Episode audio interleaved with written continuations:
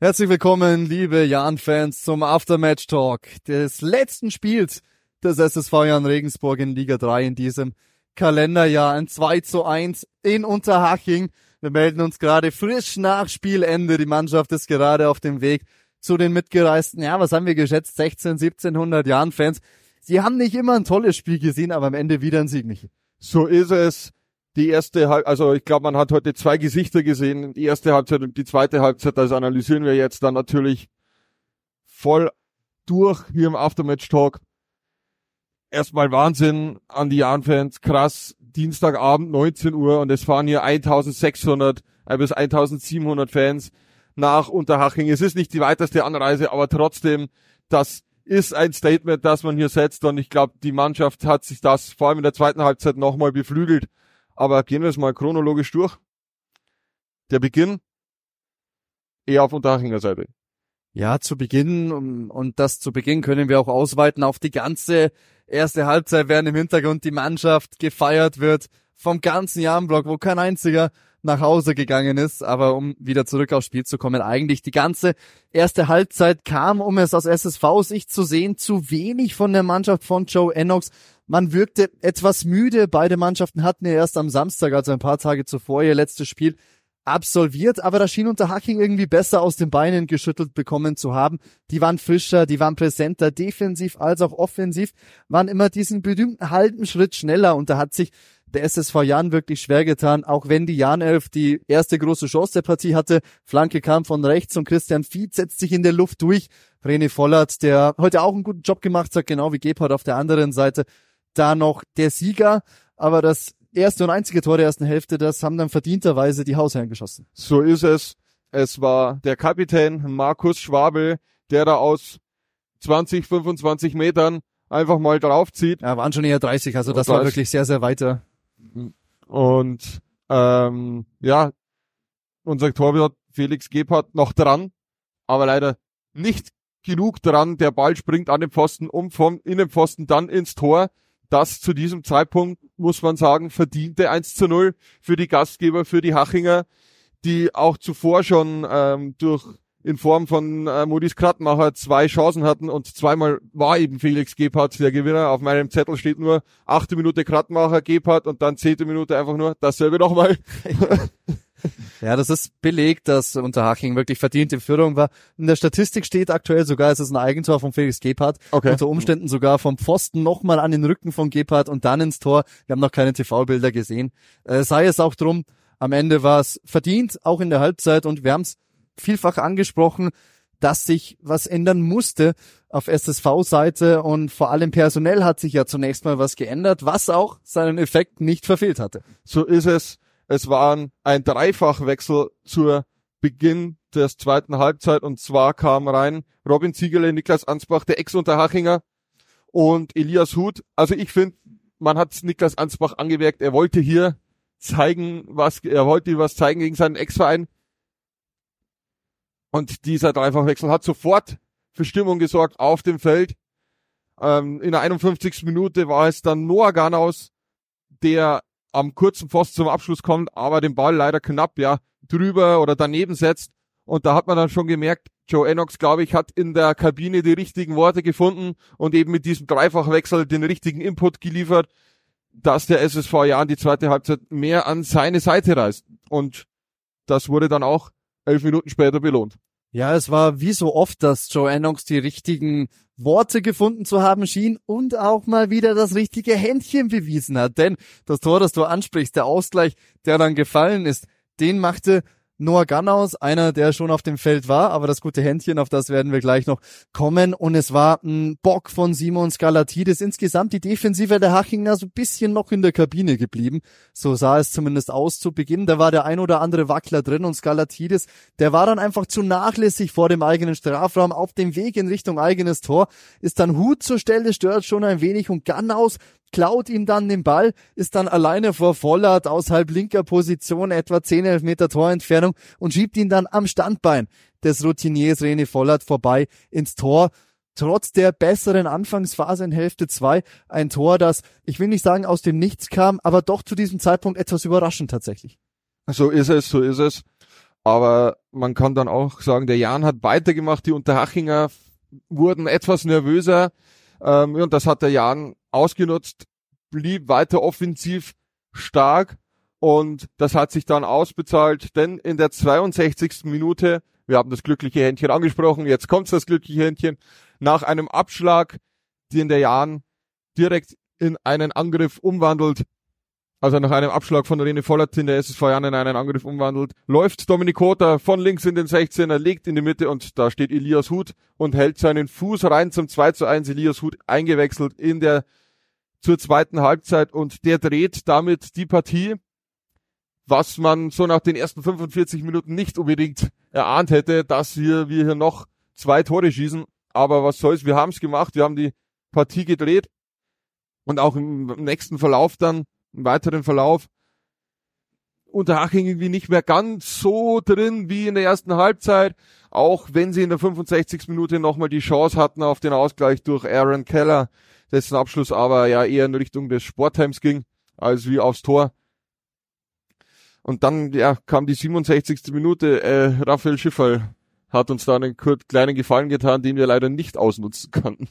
Ja, da hat Schiffer nochmal total gepennt, Ganners nochmal in Szene gesetzt. Da war er dann aber bisschen zu laissez-faire, bisschen zu lässig vor René Voller, der dann seine Erfahrung ausgespielt hat und sich nicht vom Lupfer von Noah Gannaus da übertölpeln ließ. Aber bei diesen beiden Toren waren die drei Offensivgaranten des SSV beteiligt. Noah Gannaus macht sein siebtes Saisontor, Elias Huth macht dann sein fünftes Saisontor und Dominik Kota, der schon fünfmal selbst getroffen hat, macht seinen achten Assist. Also das sind ist ja auch unsere Aufgabe, ein bisschen abschließend noch ein Fazit zu ziehen unter diese erste Hälfte, etwas mehr als die erste Hälfte der dritten Liga. Diese drei haben heute nochmal gezeigt, wie wichtig sie für den SSV Jahren sind, weil diese drei am Ende diese Partie, zumindest stehen sie halt eben im Spielbericht, mitgewonnen mit haben. haben. Ja, mitgewonnen haben, mit entschieden haben. Dominik Kota mit seinem 13. Scorerpunkt eben mit der achten Vorlage. Noah Garnaus, der in den letzten Wochen seinen Torriecher so richtig gefunden hat, der ja am Anfang von Jahren so ein bisschen, ja, er wurde hochgelobt beim, äh, ja, bei der Verpflichtung, aber konnte nie so richtig zeigen, was er drauf hat. Aber in den letzten drei, vier Spielen hat er dann gezeigt, hey, Jungs, ich treffe das Tor und hat mit wichtigen Toren uns jetzt in die, die letzten Wochen die Punkte geholt und hat auch fünf der letzten sechs Tore geschossen vom SSV Jahren. Also heute auch wieder eine tragende Säule, auch wenn für ihn das gleiche zutrifft wie auf die ganze Mannschaft. Die erste Halbzeit, die war einfach zu dünn. Heute ja, er, er hat aber auch wenig Bälle bekommen, ja, war immer so ein bisschen im, im, im luftleeren Raum, da allgemein offensiv zu wenig nach vorne, er hat offensiv zu wenig ging in der ersten Halbzeit, konnte sich eher auch wenig beweisen. Das hat dann eben in der zweiten Halbzeit alles etwas besser funktioniert natürlich hat man, hat er auch von dem kleinen Fehler von Skalatidis profitiert, aber man muss dann auch erstmal vor Vollert so cool bleiben und den reinschieben. Das hat er auch gegen Duisburg im, äh, vor paar Monaten schon bewiesen, dass er das kann. Im 1 gegen 1 gegen den Keeper. Somit wichtige Tore von Noah Garnaus, wichtige Tore von Elias Huth, wichtige Vorlagen von Dominik Kota, um die drei Namen nochmal zu nennen, die diese Hinrunde sehr attraktiv gestalten für den SSV Jahren. Und ich glaube zum Abschluss, ähm, wenn wir nochmal auf die Tabelle blicken, 45 Punkte. Wir haben aus 20 Spielen, heute der 20. Spieltag in dieser Drittligasaison, ein Spiel verloren. Eines. Und drei Viertel aller Punkte geholt. Und drei Viertel aller Punkte geholt. Das wer, ist Wahnsinn. Wer hätte das gedacht, weil ja wirklich Prognosen vor dieser Saison quasi unmöglich waren, weil ja bis auf Conny Faber, Alex Weidinger. Also es waren auf jeden Fall deutlich die Minderheit an Spieler, die, die hier geblieben ist. Es waren 19 neue, wenn ich das noch richtig im Kopf habe. Auf jeden Fall sehr, sehr viele. Aber toller Job, Achim Bayerlotzer und auch Joe Enox, denn innerhalb so kurzer Zeit, man hat nur eine Sommervorbereitung und du hast auch die ersten Spiele gesehen. Ja, jedes Zahnrädchen greift da noch nicht ineinander. Aber in einer Halbserie eine Mannschaft zu formen, die in der dritten Liga jetzt schon sicher Weihnachtsmeister ist. Dynamo Dresden kann morgen in Bielefeld machen, was sie wollen. Die werden den SSV nicht mehr verdrängen können. Da sage ich einfach nur höchsten Respekt an alle Beteiligten. Es ist so und ich finde, man merkt's, wenn man die Mannschaft auch so ein bisschen außerhalb mal sieht, ähm, in der Stadt oder so. Ich meine, äh, sie haben ja doch ein paar öffentliche Auftritte auch so. Das ist eine Einheit. Das merkt man. Äh, die verstehen sich alle wunderbar untereinander und genau diese Einheit hat man in den letzten 20 Spielen auf den Platz gebracht. Und ja, auch Joe Enox und Achim Beilatz haben recht. Es ist noch ein Prozess. Dieser Prozess wird andauern bis zum Schluss. Aber jetzt haben wir live wohl, naja, wir, äh, vor dem Spieltag hatten wir elf Punkte Vorsprung auf den vierten Rang. Ingolstadt, weiß ich nicht, hat, ich glaube, Ingolstadt müsste gewonnen haben heute. Was sind's denn live? Du hast es da? Jetzt aktuell sind auf den aktuellen Tabellen vierten Rot-Weiß Essen sind es zwölf Punkte Vorsprung. Also es ist genug, um in Ruhe überwintern zu können und ich, denk, ich denke, dass man da wenig Negatives findet an dieser Bilanz des zweiten Halbjahres 2023. Des zweiten Halbjahres, das muss dazu gesagt werden. Ich glaube, Dani, damit ist alles gesagt. Wir genießen heute diesen Auswärtssieg. Wir genießen die letzten Momente hier im Ulsportpark in Unterhaching. Im Hintergrund Feliz Navidad.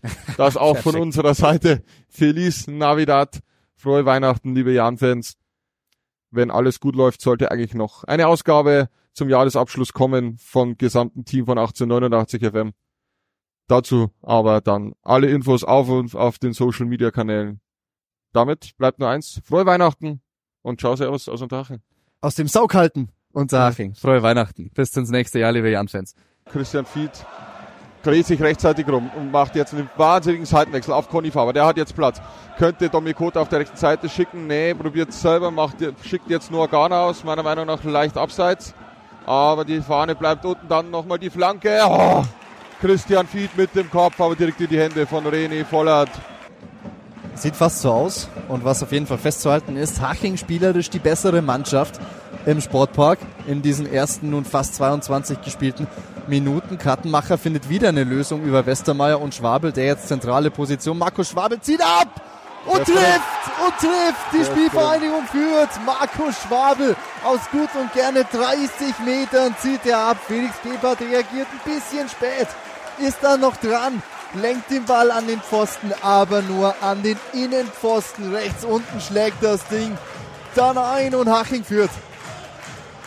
Das erste Saisontor für den 33-Jährigen. Insgesamt das erste Verteidigertor überhaupt in dieser Saison für die Spielvereinigung Unterhaching. Und der SSV versucht es gleich mit dem Wurf und der streicht die Latte.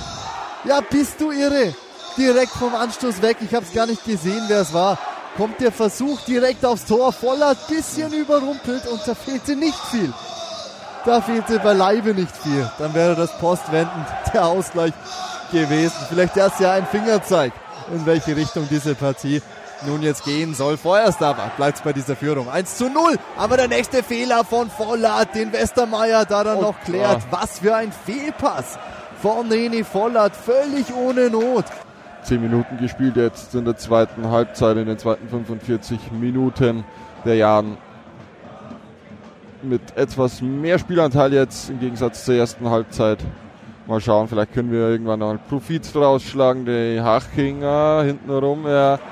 Und das gibt keinen Freistoß. Und Noah Ganaus mit dem Ausgleich. Tor, Tor, Tor für den Jan. Noah Ganaus nutzt hier einen Fehler in der Defensive aus. Es war Simons Galatidis, der den Ball hier verliert und somit den Ausgleich durch unsere 20 Saisontor Nummer 7 unseres Stürmers Noah Garnaus. Aber da hat Haching extrem mitgeholfen. Riesenpatzer. Kein Foul an der Strafraumgrenze, so bewertet es Schiedsrichter Lars Erbst und Gannaus. Der schlägt dann Kapital draus. Da schleichen sich jetzt immer mehr Fehler ein, wie auch jetzt. Ballverlust der Hachinger. Über die linke Seite jetzt Dominik Kota, der SSV Jan. Geht nochmal vorbei, bringt jetzt die Flanke in die Mitte. Tor! Tor! Tor! Und es ist Elias Huth mit dem 2 zu 1. Der Abstoß, der verunglückt. Der schaltet gekonnt schnell um über die linke Seite. Dominik Kota bringt rein, den Ball rein und da steht Elias Huth und der schiebt ein. Der Jan dreht diese Partie innerhalb von 15 Minuten. Ist das irre? Nach der ersten Halbzeit hatte nichts darauf hingedeutet. Die Spielvereinigung hatte vieles bis alles im Griff und lässt sich von diesem einen Patzer von Skalatidis, der den Ausgleich bedeutet, irritieren nochmal zurück auf Raphael Schiffer. Der bricht komplett. Oh, was ein fataler Fehlpass von Schiffer. Garnaus. Oh, alleine vor Vollert. Schiffer passt Garnaus in den Fuß und der steht alleine vor René Vollert. Versucht's mit dem Lupfer und direkt in die Arme des Hachinger Keepers. Der Ball kommt in die Mitte geschlagen. Der ist gut in Richtung langes 5-Meter-Eck. Ein Kopf der SSV. Jan ist dazwischen und die Kugel ist überm Kasten. Markus Schwabel meint dazu gut. Es gibt Abstoß vom Gehäuse von Gebhardt. Er Nein, schaut auf nicht die mehr. Uhr. Und es ist vorbei. Es ist vorbei. Der SSV Jan gewinnt im Hachinger Sportpark nach einer tollen zweiten und einer eher schwachen ersten Hälfte. Ob unterm Strich verdient oder nicht, sei es drum. Es sind drei Punkte. Es ist das 13. Spiel in Folge Ohne ungeschlagen und es ist der wahnsinnige Abschluss des verrückten Kalenderjahres 2023.